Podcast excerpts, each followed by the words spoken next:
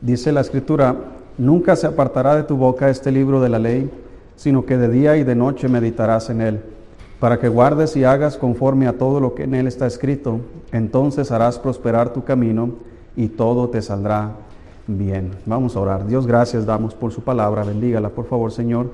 Usted conoce nuestras vidas y sabe lo que necesitamos oír, Señor. Que usted supla esa necesidad ahora, Señor. En el nombre de Jesús damos gracias. Amén. Nunca se apartará de tu boca este libro de la ley, sino que de día y de noche meditarás en él. Cuando Dios le dijo esto a Josué, no existía toda la Biblia, solamente existía el libro de la ley, que son los libros de Moisés, los cinco libros de Moisés, que son Génesis, Éxodo, Levítico, Número y Deuteronomio. Y eh, después en la Biblia encontramos a Josué y, y todos los demás. Entonces, toda la información disponible para Josué en aquel tiempo, Dios le dice, nunca se aparte de ti eso. Ahora, a comparación de Josué, nosotros tenemos mucho más información disponible para nuestras vidas. No solamente tenemos los primeros cinco libros de la Biblia, tenemos todos los libros de la Biblia.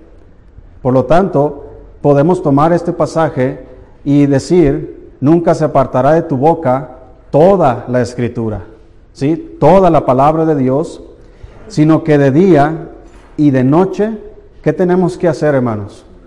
Fíjese que no está diciendo que leamos de día y de noche, sino que meditemos de día y de noche. Para poder meditar en algo, obviamente primero tienes que consumirlo, tienes que leerlo. Si vas a meditar en tus problemas, ¿cuántos les gusta meditar en sus problemas? A nadie nos gusta, pero ¿cómo meditamos en nuestros problemas? ¿Verdad? Y ahí estamos pensando, dándole la vuelta, híjole, ¿cómo voy a salir de esto? ¿Y cómo le voy a hacer acá? ¿Y cómo le voy a hacer acá? Y siempre estamos pensando y meditando en nuestros problemas. Y cuando estamos pensando, hermanos, en nuestros problemas y, nuestras dificultades, ¿verdad que no se siente bien? Comienza a preocuparse, a angustiarse, comienza a, molestarse tal vez. Y esto causa a veces estragos en nuestra salud, por ejemplo. Andamos estresados y nos comienza a doler la cabeza, nos comienza a doler el cuello, no dormimos bien y por causa de que no dormimos bien eh, andamos todos eh, desvelados, aflojerados, nuestras defensas se bajan y ahí es cuando viene y nos ataca un virus alguien está tose enfrente de ti o a un lado de ti o en tu trabajo alguien va enfermo, vas y te contagias porque tus defensas están abajo. ¿Y por qué están abajo tus defensas? Porque estuviste desde un principio meditando en tus problemas. Y esto causa otro tipo de problemas más adelante. Ahora imagínate, hermano, si pensamos en todo lo bueno, si meditamos en las cosas correctas, si meditamos en Dios, si pensamos en Dios, si pensamos en las cosas de Dios, si pensamos en los mandamientos de Dios, si pensamos en las bendiciones de Dios, usted hermano no me dejará mentir, pero son más las bendiciones que Dios les ha dado que los problemas que ha tenido. Son más las cosas buenas que ha pasado en su vida que las cosas malas. Aunque hayan pasado cosas que a usted no le hayan gustado en su vida, todas las cosas nos ayudan a bien. Pero si no pensamos de esa manera, pensamos que todo nos destruye, que todo nos desanima, que todo es para en contra mía, que por qué yo, como la gente que no puede entender que, también le pueden suceder cosas malas a su vida. ¿Por qué yo, dicen? Dios no me ama, Dios no me quiere. ¿Por qué, ¿Por qué nada más Dios permite que a mí me pasen estas cosas? Y cuando le pasan cosas buenas a otras personas decimos, ¿por qué a mí no? ¿Por qué no más a ellos Dios los bendice? Entonces, cuando siempre estamos pensando y meditando en todo lo que no ha sucedido en mi vida, nos enfermamos, nos debilitamos, espiritualmente hablando. Y cualquier tipo de virus, cualquier tipo de tentación, de pecado, nos ataca y caemos. Estamos débiles. ¿Por qué? Porque nuestras defensas espirituales están muy abajo. Podríamos decir, hermano, que es la fe, el termómetro o la temperatura correcta que debemos tener. Si nuestra fe baja, nuestras defensas bajan. ¿Sí? Tanto para las cosas malas como para las cosas buenas. Por ejemplo, dice la Biblia, en, muchas de las ocasiones el Señor le decía a los enfermos, conforme a tu fe se ha hecho. Entonces, si tu fe está muy alta, entonces es mucha la probabilidad de que va a suceder. Pero si no tenemos fe, es imposible agradar a Dios. Entonces, si mi fe está abajo, Por más que yo desee que pasen cosas buenas en mi vida, no van a pasar porque no estoy creyendo que pueden pasar. No es lo mismo desear que creer. ¿Cuántos desean tener una vida eh, buena, una familia buena, hijos buenos? ¿Cuántos desean eso? Pero ¿verdad que no sucede porque lo deseas? Tus hijos no van a ser buenos hijos, nada más porque tú deseas que sean buenos hijos. Nunca se apartará de tu boca este libro de la ley, sino que de día y de noche meditarás en él. Vas a pensar, eh, eh, si quieres una familia buena, quieres hijos buenos, eh, hablando de, buen portados, buena conducta, de un buen testimonio. ¿Cómo vas a lograr eso? Bueno, necesitas meditar en lo que te va a llevar a lograr eso. La gente que que comienza un nuevo negocio. por ejemplo, los grandes empresarios que, son millonarios, ¿cómo llegaron ahí? Este que, anda lanzando cohetes a la luna, allá al cielo, ¿cómo se llama? ¿Cómo llegó a ser tan rico ese hombre? ¿Sí conoce la historia de él? En el garage de su casa. Se le ocurrió, ah, vamos a hacer esto y, mamá, préstame el, tu garage. me imagino que empezó un bazar, algo ahí, ¿verdad? Ya ve que si usted piensa un bazar puede ser gran, un gran empresario, ¿verdad? Pero ¿dónde está el éxito de él? En su meditación. ¿Qué puedo lograr? ¿Qué puedo lograr? Y él creía en las posibilidades que tenía y se esforzaba. No estamos hablando de un cristiano, no estamos hablando de alguien que, estaba caminando con Dios. Simplemente de alguien que en su meditación está pensando en el éxito, está pensando en lograr cosas grandes. No fue fácil tal vez, tal vez había altos y bajos, pero él siempre pensaba en el futuro. Y mire, quiere ir al espacio. ¿Hasta dónde está llegando su mente? Hasta alcanzar el cielo. Nosotros no somos como Él en ese sentido. Pero ¿sabe que nosotros sí vamos al cielo cada vez que oramos? Dice la Biblia que cuando nosotros oramos, dice acercado, debemos acercarnos confiadamente al trono de la gracia. ¿Dónde está ese trono? Está allá en el cielo. Y cuando usted y yo oramos, llegamos más lejos que ese hombre. Él desea llegar y nosotros podemos llegar.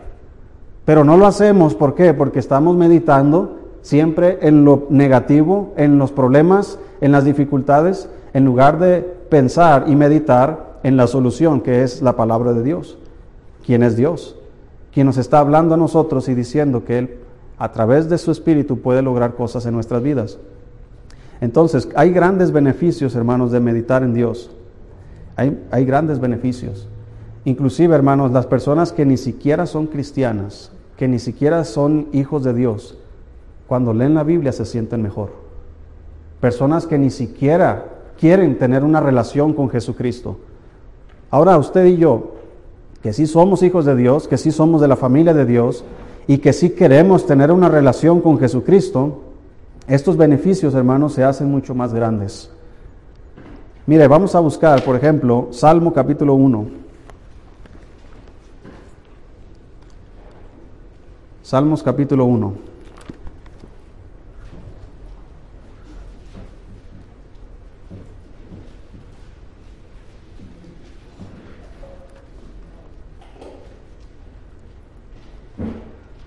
Si estamos ahí.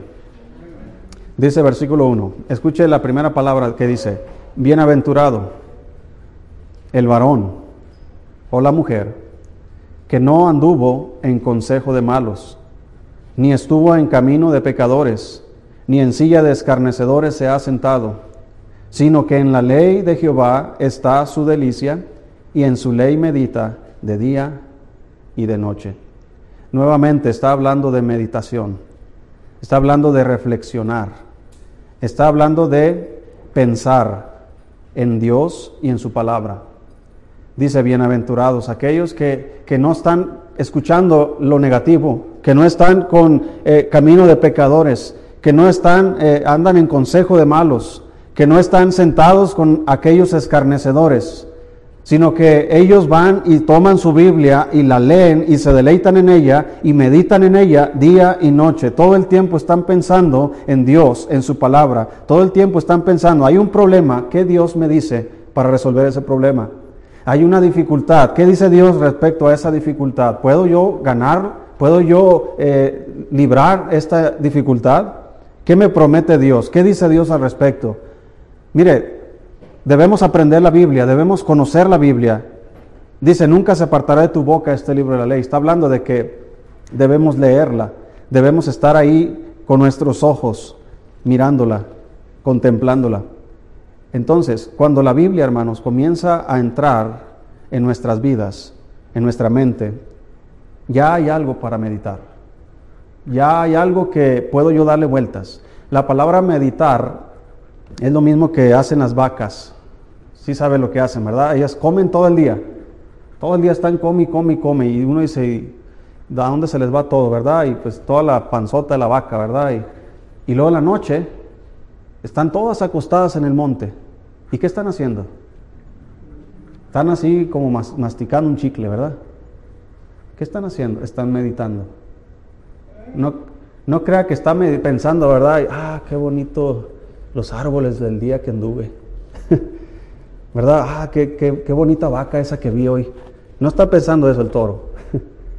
Está simplemente sustrayendo todos los nutrientes de la comida que toda, todo el día estuvo comiendo. Entonces, cuando usted lee, hermanos, sin meditar, usted no sustrae todos sus nutrientes. Por eso la meditación es eso. Tú comienzas a, leer y ya, por ejemplo, tú comienzas a, leer Juan 3:16. Todos lo conocemos. Porque de tal manera amó Dios al mundo que ha dado a su Hijo unigénito para que todo aquel que en él cree no se pierda, mas tenga vida eterna. Ahora medita en eso. ¿Cómo empieza Dios diciendo? Porque de tal manera, quiero que comprendan cuál es mi amor por ustedes. Esta es la manera que yo les amo.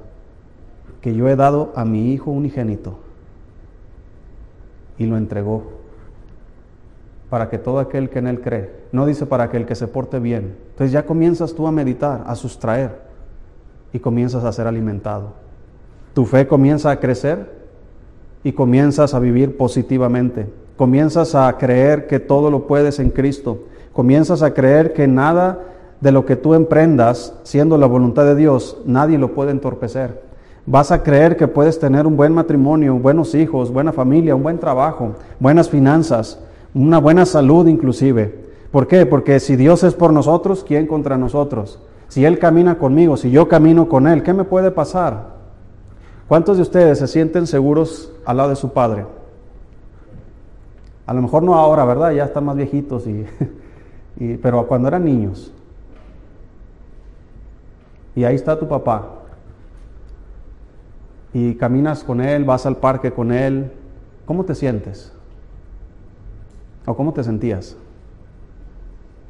¿Verdad? Ibas por la calle. Yo me acuerdo que iba con mi papá caminando por la calle y yo iba como si yo fuera Superman. ¿Por qué? Porque me sentía seguro. No creo que mi papá iba a permitir que algo malo me pasara. De personas, de accidentes, de, un peligro, de un vehículo o algo. ¿Por qué? Porque mi padre iba conmigo. Ahora, piensen en esto, hermano. Nuestro Padre Celestial siempre está con nosotros. ¿Qué nos puede pasar? Pero cuando no pensamos en eso, cuando estamos meditando solamente en lo, negativo, en los peligros que hay, y no pensamos en quién está con nosotros, es cuando comenzamos a, flaquear. Entonces hay crecimiento, hermanos. Vea lo que dice la Biblia aquí en Salmo 1. Cuando meditamos en su ley día y noche, versículo 3, será como árbol plantado junto a corrientes de aguas, que da su fruto en su tiempo y su hoja no cae. Y todo lo que hace, ¿qué pasa? Prospera. ¿Alguien quisiera eso, hermanos? Todo lo que usted haga prosperar. ¿Qué tenemos que hacer? Debemos tomar la Biblia, debemos leerla, deleitarnos en ella, meditar en ella día y noche. Entonces viene el resultado. ¿Cuál es el resultado? Que voy a ser como un árbol plantado junto a corrientes de aguas. Usted va a saber dónde hay agua, dónde hay un río, dónde hay una veta o una, un manantial, cuando usted mira los árboles, verdes. Todo lo demás está seco, pero ese, ese arroyito que va ahí, usted ve todos los árboles verdes. Entonces piensa en esto. La Biblia podríamos decir que es como ese río. Usted está cerca de la Biblia, usted está verde. Y si usted está verde, usted da frutos. usted se, acerca, se aleja de este río y es como los otros árboles que están más lejos, usted va a ver los árboles secos, va a ver los árboles muertos, sin fruto. Así es como nos mira, nos miramos cuando estamos cerca de la Biblia y cuando estamos lejos de la Biblia. ¿Estamos verdes o estamos secos? ¿Estamos eh, llenos de, hojas o estamos eh, todos raquíticos? Yo cuando llegamos aquí a las casitas, había un árbol en, el cerco que dividía una casa y la otra. Estaba seco, seco el árbol, pero seco. Y había unas ramas que caían para el más bien era el árbol del vecino, y, pero estaba en el puro cerco. Y caían muchas ramas para este lado, secas. Y había otro árbol igualito que ese dentro del patio de la casa. Llegamos en noviembre, comenzó el frío. Los hermanos tenían ahí un calentón que nos habían puesto. Y ahí había poca leña. Se acabó la leña. ¿Qué crees que hice? Ahorita vengo, le dije a mi esposa.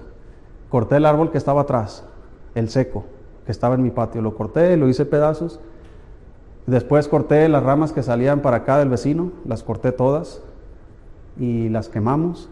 Cuando llegó la primavera, ese árbol comenzó a ponerse verde y comenzó a, dar manzanas.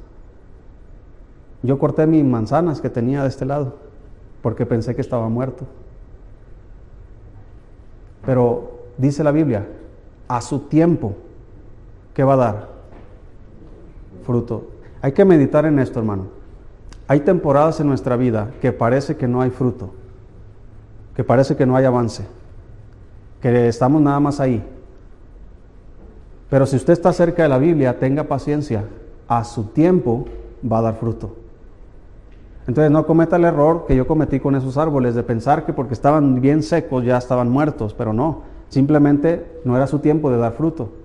Entonces muchos cristianos piensan o se desaniman, hermanos, cuando, cuando ellos se esfuerzan y ellos hacen cosas para Dios, se acercan a Dios, son fieles a la iglesia y comienzan a leer la Biblia, comienzan a orar, pensando, Dios, si yo hago todo esto, Dios me va a resolver mis problemas. Y comienza a pasar el tiempo y sus problemas no son resueltos.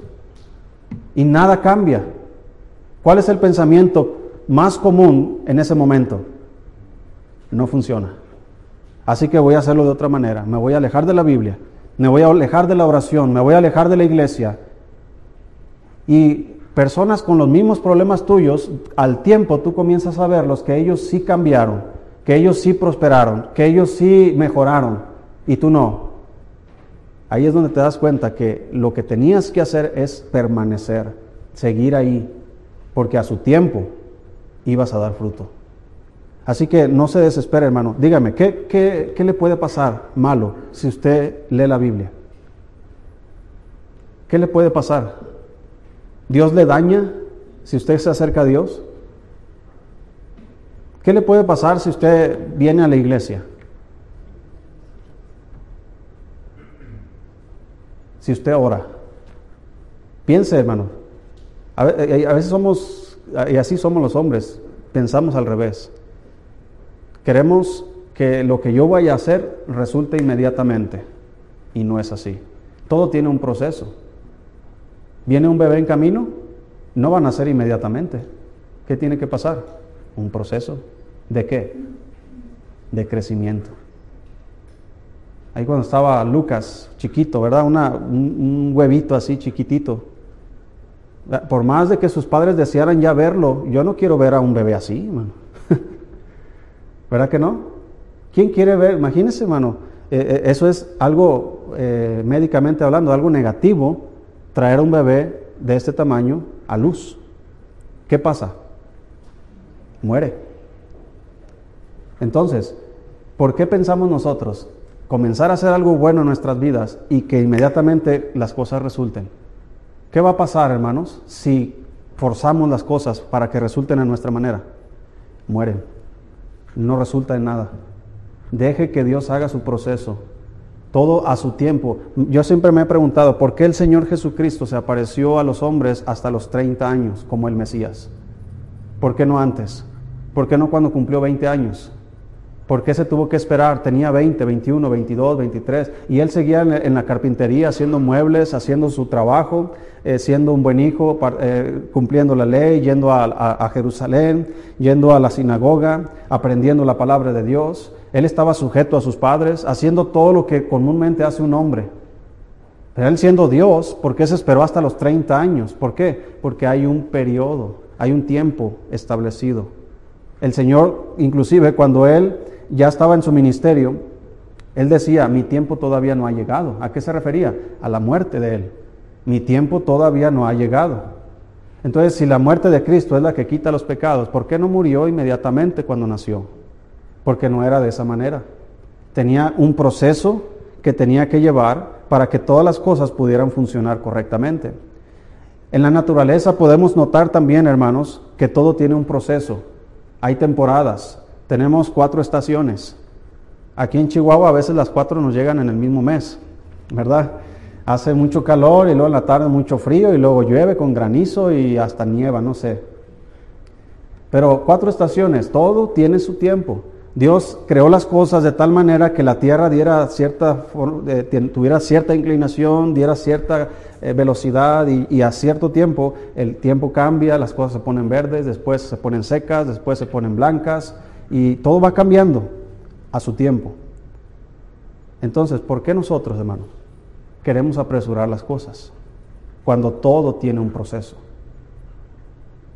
Todo tiene un proceso. La Biblia dice, todo tiene su tiempo. Todo lo que hay debajo del sol tiene su hora. Yo le decía a Gerardo, él se quería casar en diciembre pasado. No, muchacho, le dije, estás mal y le comencé a dar ahí instrucciones. Bueno, en febrero, de diciembre a febrero, ¿cuánto tiempo va a cambiar? ¿Verdad? Ten paciencia, espérate. Y ahora que se casó, ¿verdad? Él me comentaba que qué bueno que, que pudimos casarnos en este tiempo. ¿Por qué? Porque todo tiene su tiempo. Hay un proceso que hay que llevar. Hay que conocer cosas para poder emprender otras cosas. Hay que tener información. ¿Verdad? Nadie, por ejemplo, ningún médico llega a, yo quiero ser médico, ahorita vengo, voy al hospital a pedir trabajo. No funciona así. Oiga, yo quiero ser médico, ¿dónde, dónde, dónde dejo mi solicitud? ¿Qué me van a preguntar? ¿Dónde está la hermana Erika? ¿No está aquí? Hermana, ¿puedo llegar al hospital? Ahorita en la mañana voy a ir con mi solicitud y quiero ser médico. no funciona así. ¿Cómo un médico llega a trabajar en el hospital? Lleva un proceso desde la escuela.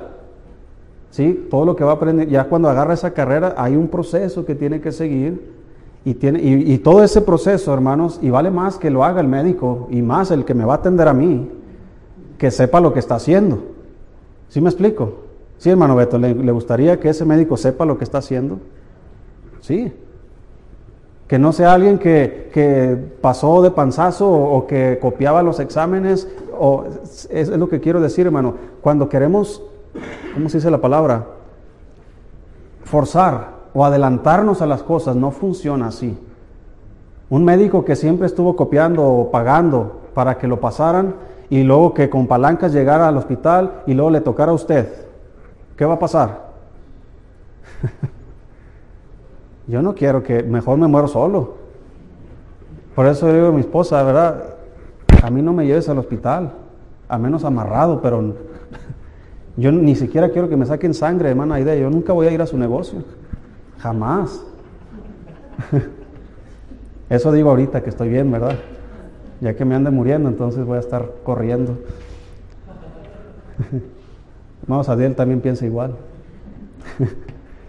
Entonces, hermano, no nos conviene, hablando de los términos de, un médico, que los médicos se pasen los procesos.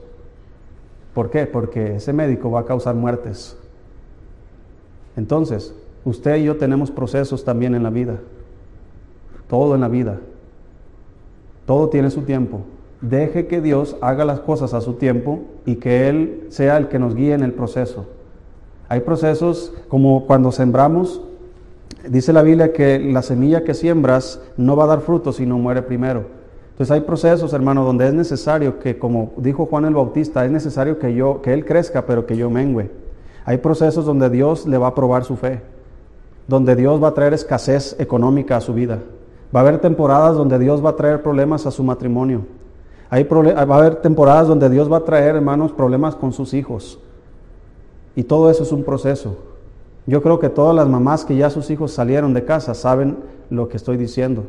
Yo me imagino a la hermana Belén que tuvo problemas con sus hijos en la adolescencia. O todos sus hijos fueron muy buenos. No, lo, dice la hermana, menos el que está ahí enfrente. ¿Verdad, hermana Rosy? Sus hijos no eran eh, perfectos.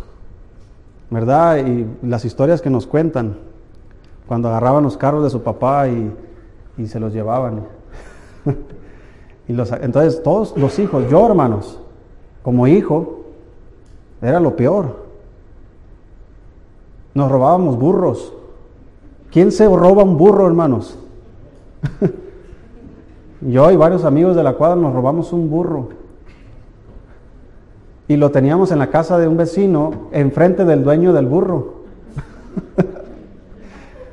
Hasta ingenuos éramos. Pero hermanos, hay procesos donde parece que las cosas no van avanzando, no van funcionando, no esto y queremos cambiar el proceso. Ese es el problema, hermanos, que no dejamos que los procesos sigan su curso, porque no estamos pensando en los beneficios de estos procesos. Así que cuando nosotros estamos meditando en su palabra, estamos en la oración, estamos siendo fieles a Dios, Él nos va a, a, meter en un proceso donde Él va a cambiarnos a nosotros y nos va a transformar de ser lo que soy yo a ser lo que es Jesucristo. Y para que eso se logre, es necesario estos procesos. Pero si yo no entiendo cómo, cómo trabaja Dios, yo voy a querer cambiar ese proceso. Miren Salmo 39.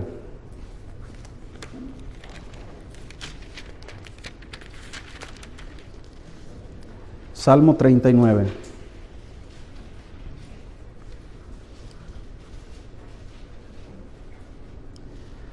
Estamos hablando de los grandes beneficios de meditar en la palabra de Dios.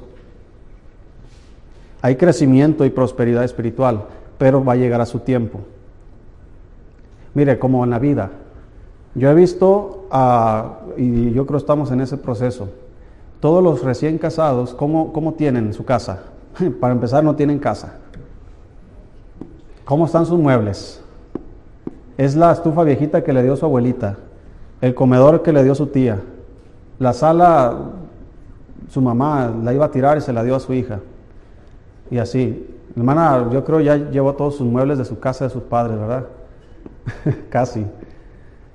Entonces, así empiezan todos. Después, yo veo a los ya más viejitos. Yo le digo a mi esposa que un día voy a tener un, un troconón, pero cuando ya sea un viejito, cuando ya ni me interese tener un troconón. Ahora que uno quiere, no puede. Y cuando pueden, no quieren. Y ahí andan los viejitos, muchos viejitos que yo veo aquí con unas trocas del año. Pero esos viejitos cuando eran jóvenes andaban igual que yo. Todo tiene su tiempo, todo tiene su proceso. ¿Sí? Todos, y, y algunos de ustedes tenían casas de renta y ahora tienen su propia casa. Todo tiene su tiempo. Sus hijos estaban chiquitos y ustedes decían, ¿cuándo irán a crecer? Pues ya crecieron y ya se casaron. Ahora ellos dicen de sus hijos, ¿cuándo van a crecer ellos? La vida continúa. Así que vea lo que dice este salmo, Salmo 39. Dice el salmista David, yo dije, atenderé a qué cosa?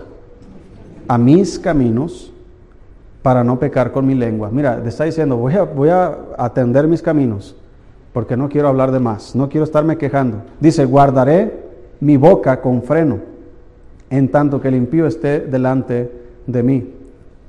Enmudecí con silencio, me callé aún respecto de lo bueno, y se agravó mi dolor.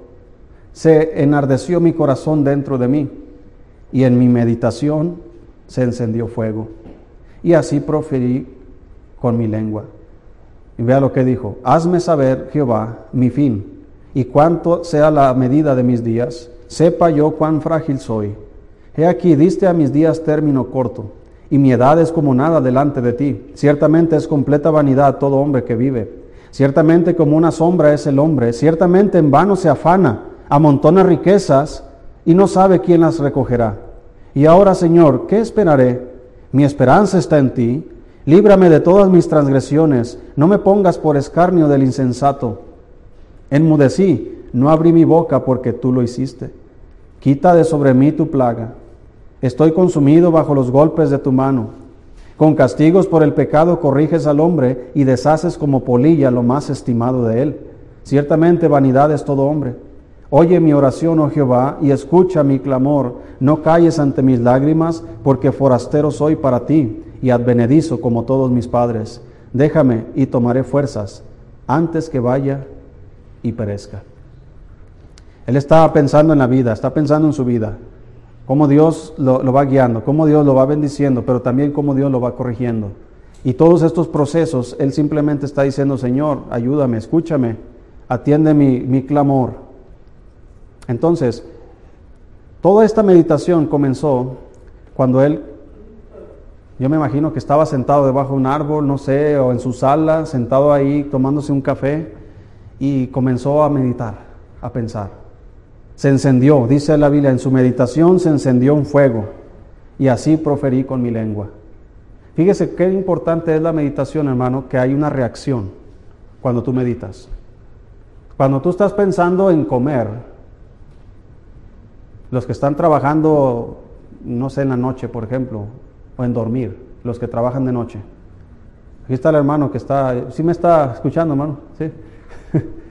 ¿Verdad? Ayer todo el día trabajó la noche y luego todo el día anduvo ayudando y haciendo cosas y ahorita yo creo apenas está reconociendo quién es. ¿Qué piensa alguien que está trabajando en la noche? Ojalá que dure la noche más días, más tiempo para seguir trabajando. Tengo muchas ganas de estar aquí en la noche, en la madrugada, apretando tornillos, poniendo cables, haciendo esto. Está pensando en dormir.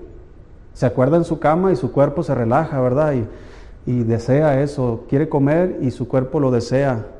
¿Qué piensa la hermana Merari, por ejemplo? ¿En quién piensa? no creo que esté pensando en sus amigos del colegio. No creo que esté pensando en ah, los perdidos de mi colonia. no, ¿qué, ¿qué, pasa, hermanos, cuando, cuando dos personas que se aman, dos jóvenes, piensan uno del otro. Comienzan a suspirar, ¿verdad? Comienzan a sentirse bien. Porque en su meditación, ¿qué pasa? Como dice la escritura, se enciende un fuego. Estás pensando, tienes una buena idea y la vas a ejecutar y estás pensando en ello, ya quieres hacerlo. ¿Verdad? Alguien, su esposo le dice, mañana te voy a llevar a, a comprar ropa y usted está pensando todo el día en eso. Ya quiero que sea mañana. ¿verdad? Y, los niños, cuando tú le dices a un niño, vamos a ir a tal lugar, te están diciendo, mamá, ya, vamos a ir ya. ¿Cuándo vamos a ir? Ya es hora. Y todo el día te están preguntando la hora porque tú le dijiste que a las 3 de la tarde iban a ir. Mamá, ya son las 3. No, son las 11 de la mañana. 11 y media. Mamá, ya son las 3. ¿Por qué? Porque siempre están pensando y eso enciende una emoción en ellos que ya quieren que se realice aquello. Entonces piensa en eso, hermano, porque cuando usted está pensando en la palabra de Dios, está pensando en Dios, está pensando en sus promesas, se va a encender en usted un fuego. Por ejemplo, ¿cuántos de ustedes han pensado en la venida de Cristo? ¿Cuántos quieren que Cristo venga ya?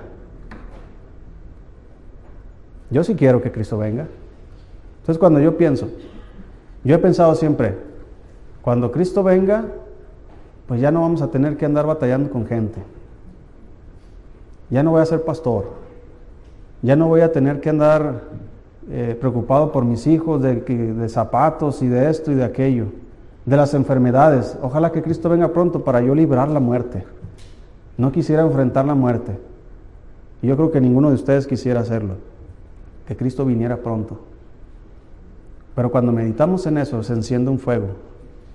Comienzas a pensar, ahora sí, en los perdidos. Si Cristo viene ahora, ¿qué va a pasar con mi tío, con mi mamá, con mi papá, con mis hermanos, con mis vecinos, con mis compañeros en el trabajo. Se van a quedar, van a padecer. Y quién sabe si se arrepientan de sus pecados. Y comienzas a pensar también en tus hijos. ¿Te has puesto a pensar que si tus hijos no son salvos y viene Cristo hoy, nos vamos a ir con Cristo y tus hijos se van a quedar? Imagínese, hermano Jesús eh, Serrano, que su hijo no sea salvo. ¿Si eres salvo? Imagínate que no lo eres y, nos vamos con Cristo y Él se queda a padecer la tribulación, ¿qué va a hacer el pobre Rodrigo? Enfrentar al anticristo. ¿Qué va a hacer con todos los juicios que van a venir? ¿Qué va a hacer Fernandita si se queda? Sin su mamá, sin su papá, sin sus hermanas, sin sus tías, sin sus abuelos, sin nadie, ella sola. ¿Qué va a hacer Denise sola? Piénsenlo. No está la iglesia, porque yo me voy a ir también. No va a estar el pastor. A lo mejor no que otro se queda también de ustedes. ¿Qué van a hacer? Ah, yo no me voy a dejar poner la marca a la bestia. Pero espérate, ¿ya has estado ahí? ¿Ya sabes lo que es eso? Si para ayunar no aguantas un día, dos días, ahora pensar que no puedes comprar ni vender nada, ni comida, ni nada, si no tienes la marca a la bestia. Con razón decía la Biblia, hay de, las que están en cinta, de las que críen en aquellos días. Ponte a pensar que la mana Gaby y su hijo se queden. ¿Qué va a hacer la mana Gaby con su hijo? hay de las que críen en aquellos días. Y ellas no pueden comprar ni vender. No puede comprar pañales ni comprar leche, ni alimentar a su hijo durante esos siete años que va a haber. Así que ahora piensa, que tú has creído en Cristo y que fuiste librado de todo eso. Como que hay un descanso. Ahora piense, después de eso, vamos a regresar con Cristo. Y Él va a establecer su reino por mil años. Y vamos a reinar con Cristo por mil años. Parece como de película, pero es verdad. Eso le hace, hermano, pensar a usted que enfrentar a este mundo, los pocos años que tenemos por delante, vale la pena y que sí se puede enfrentar. Nos esperan cosas mejores y están por llegar. Pero debemos permanecer en la palabra para que nuestra fe no mengue, para que nuestro ánimo no se canse hasta desmayar. Debemos seguir adelante, hermanos, leyendo la Biblia, porque la, la Biblia sigue siendo el sustento para nosotros.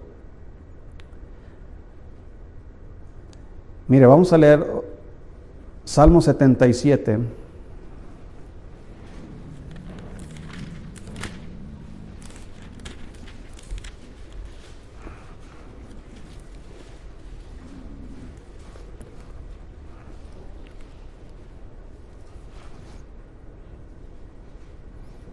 Todos los que están en la escuela ahorita están pensando, ya casi vienen las vacaciones. Y se enciende un ánimo, ¿verdad? Cuando ya van a entrar otra vez, están pensando, híjole, otra vez a la escuela. Y su ánimo cambia. ¿Por qué? Porque ya no van a disfrutar, levantarse más tarde o, no ir a la escuela, no hacer tareas. Y así, así anda Rodrigo ahorita. Ya casi voy a salir de la escuela. Ahora sí voy a poder hacer todo lo que yo quiera. Y llega el tiempo de clases otra vez. Aloncito ya va a ir a la escuela. La mamá está pensando, no quiero, no quiero. Quiero tener a mi hijo siempre conmigo, pero los niños crecen y tienen que hacer su proceso también. Dice ahí Salmo 77, con mi voz clamé a Dios, dice el salmista, a Dios clamé y Él me escuchará. Al Señor busqué, 77, ¿verdad dije? Sí, al Señor busqué en el día de mi angustia. Alzaba a Él mis manos de noche sin descanso, mi alma rehusaba consuelo. Me acordaba de Dios y me conmovía. Me quejaba y ¿qué pasaba? Desmayaba mi espíritu. No me dejabas pegar los ojos. Estaba yo quebrantado y no hablaba. Consideraba los días desde el principio, los años de los siglos. Me acordaba de mis cánticos de noche, meditaba en mi corazón y mi espíritu inquiría. ¿Desechará el Señor para siempre? Vea su meditación. ¿Y no volverá más a hacernos propicio? ¿Ha cesado para siempre su misericordia? ¿Se ha acabado perpetuamente su promesa? ¿Ha olvidado Dios el tener misericordia? ¿Ha encerrado con ira sus piedades? Dije, enfermedad mía es esta. Él tiene problemas, dificultades y está hablando con Dios y comienza a acordarse de Dios y comienza eh, y se conmueve, se queja y desmaya.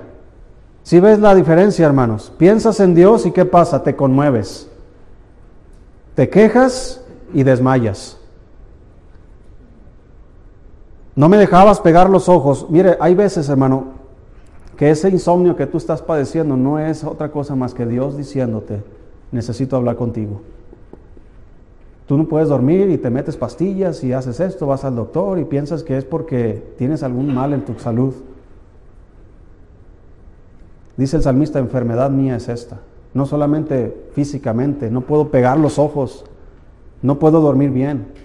Estoy pensando todo el tiempo y comienzo a pensar y vea el pensamiento que tiene y es común, como el de nosotros. En lugar de decir eh, todo lo positivo, comenzamos a cuestionar por qué Dios ya no está haciendo lo que yo quiero que haga. Dios ya no, ya no me ama. El Señor va a desechar para siempre. Ya cesó su misericordia. Ya se acabó su promesa. Ya encerró con ira sus piedades. Ya no me va a bendecir. Ya no me va a cuidar. No me va a sanar. No me va a suplir. Y en lugar de descansar tranquilamente, como decía el salmista, en paz me acostaré y asimismo dormiré, porque solo tú, Jehová, me haces vivir confiado. Pero ¿por qué, ¿por qué ese salmista está pensando así? Porque está siempre pensando en Dios y en sus promesas de que Dios tiene el control.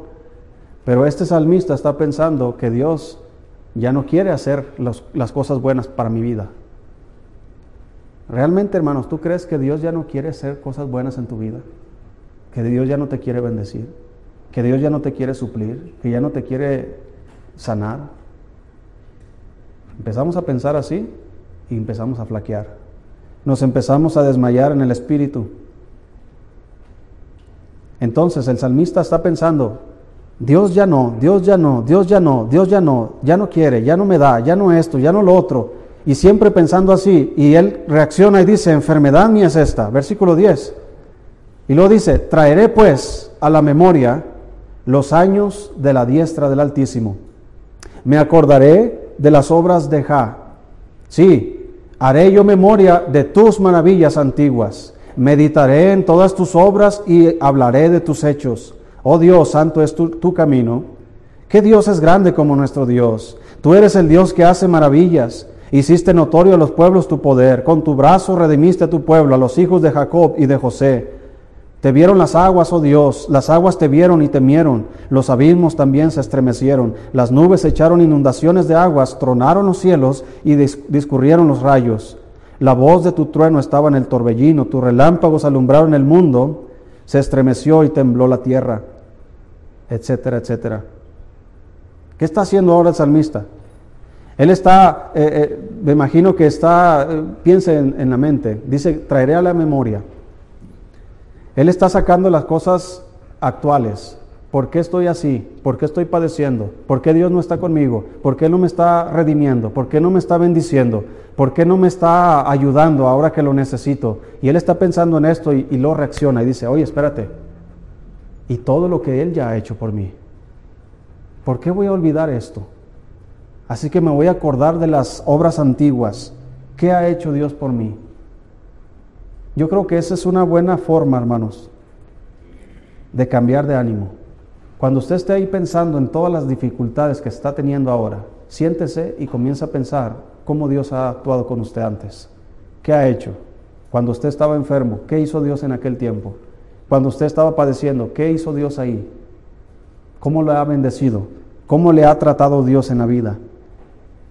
Entonces su mente va a cambiar, su meditación va a cambiar, su ánimo va a cambiar y va a poder enfrentar las dificultades. Si Dios ya me ayudó antes, hermano, ¿no cree que sea capaz de ayudarme ahora? Si Él ya me sanó antes, ¿no cree que sea capaz de sanarme ahora? Sí. Ahora, y si no lo hace, debemos tener la actitud de los jóvenes que fueron lanzados al horno de fuego. Y si no, aún así, como ellos decían, no vamos a servir a tus dioses. Estos hombres tenían una fe muy firme en su Dios, que al ser obligados a postrarse ante una estatua, ellos seguían confiando en su Dios. Dios nos puede librar, decían. Él tiene el poder de librarnos, pero si no, si no quiere hacerlo, aún así yo voy a seguir siendo fiel a Dios. Así que hermano, Dios tiene el poder de sanarle, de cuidarle, de proveerle, de ayudarle en sus problemas, ayudar su matrimonio, ayudar con sus hijos. Nos ha dado su palabra para ayudarnos en el proceso. Pero ¿y si no? Si Él no me sana, si Él no me provee, ¿qué vamos a hacer? ¿Dejar de confiar en Dios? ¿Dejar a Dios? ¿Dejar su palabra? ¿Dejar la oración? ¿Dejar su iglesia? Pero ¿verdad que hay veces que lo hacemos? Porque Dios no me ayudó, porque Dios no me sanó, porque Dios no me proveyó. Así que no funciona la Biblia, no funciona la oración, no funciona la iglesia. Dios, yo creo, no me ama a mí.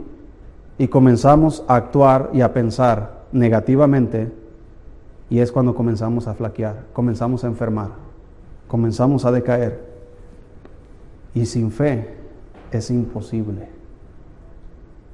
No podemos, hermano. No podemos dudar de Dios, porque Él no es mentiroso. Todo lo que Él dice es verdad. Así que lo único que usted debemos hacer es meditar en su palabra para que nuestra fe se fortalezca y así podamos proceder en medio de las dificultades. Si no, tarde que temprano, la enfermedad, así como la enfermedad física nos puede llevar a la muerte, la, la, enfermedad, hablando espiritualmente, la debilidad, la falta de fe, la falta de gozo, la falta de paz, nos puede llevar, hermanos, a apartarnos de la palabra de Dios, de apartarnos de Dios. ¿Cuántos cristianos no han padecido así? Se apartaron de Dios. Yo conozco cristianos que fueron engañados por el pecado, fueron contaminados por la amargura, se apartaron de todo lo bueno que les fortalecía y ahora están debilitados. Y tú y yo, hermano, no estamos exentos. Podemos ser los próximos. Así que nunca se apartará de tu boca este libro de la ley, sino que de día y de noche meditarás en él. Pero pastor, yo ya leí eso. El Señor no dice, una vez que lo completes, ya terminaste, hijo. No, ya comiste chuletas, ya no comas chuletas nunca. No, cuando se presente la oportunidad, yo voy a comer chuletas. Las mismas, mismo sabor, mismo, mismo componente, todo igual, la carne es igual. Pero el día es diferente. ¿Ya leíste antes la Biblia? y te ayudó, pero en aquel tiempo era otro tiempo, eras tú, eras alguien diferente. Hoy son otros tiempos, otras situaciones, otros problemas, pero el remedio sigue siendo el mismo, la palabra de Dios. Así que hermano, nunca se aparte de la Biblia, nunca. Léala todos los días. Vamos a orar. Dios, gracias por su palabra.